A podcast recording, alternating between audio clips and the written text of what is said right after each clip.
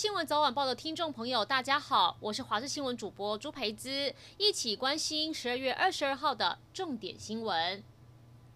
连日大雨造成山区土石松动，昨天晚间新北市瑞芳海滨路上又有落石砸伤人，大石头先砸毁轿车后滚进民宅，导致屋主受伤送医。事故现场一片狼藉，停在门口的黑色轿车整个车顶车头都被砸凹一个大洞，几乎已经成为废铁。这颗大石头重达数十公吨，铁皮屋屋顶被砸坏，杂物散落一地。由于连日大雨，目前瑞芳海滨路上的居民也有一户已经暂时。搬离避难。国道一号北上接彰化系统，通往国道三号的匝道处，上午七点多，有一辆载着白米的拖板车，疑似没有将米袋捆绑固定好，车速过快，过弯离心力大，结果后车斗的白米全部洒落匝道，一度导致车辆回堵将近一点五公里。高雄两名年轻人在一家知名大卖场，不但公然抽烟，还随地便秘。一旁朋友还拍下过程 PO 网，引发公愤。不少网友留言：太没公德心，这样开玩笑实在要不得。卖场人员表示，该区货架上的商品第一时间已经全部下架，并且也以妨害风化以及毁损罪向警方报案。而这两个年轻人，其中一个已经到卖场官网留言道歉。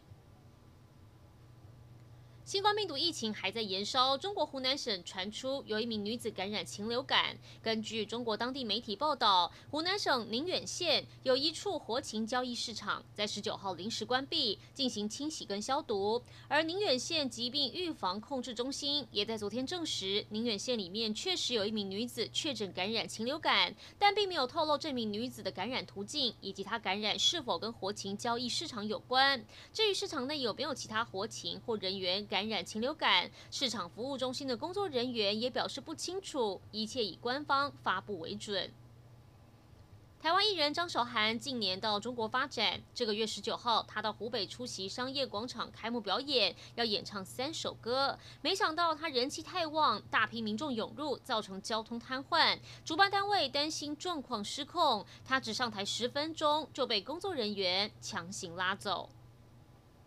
一起关心国内天气。今天白天起，东北季风稍微减弱，气温也稍微回升，水汽比起昨天再少一点点，但整体来说还是湿凉。迎风面的东北部地区依旧有短暂雨。气象局针对基隆北海岸跟宜兰地区发布大雨特报，北部、东部跟东南部地区及恒春半岛有局部短暂雨，中南部山区也有零星短暂雨。温度部分预测高温，苗栗以北跟宜花是二十二到二十三度，中南部跟东南部可以来到二十四度，早晚都还是偏凉。而同时受到东北季风影响，台南以北、东南部、恒春半岛沿海空旷地区，加上外岛都容易会有八到九级的强阵风，沿海跟临近海域也会有比较大的风浪，从事海上作业也务必小心。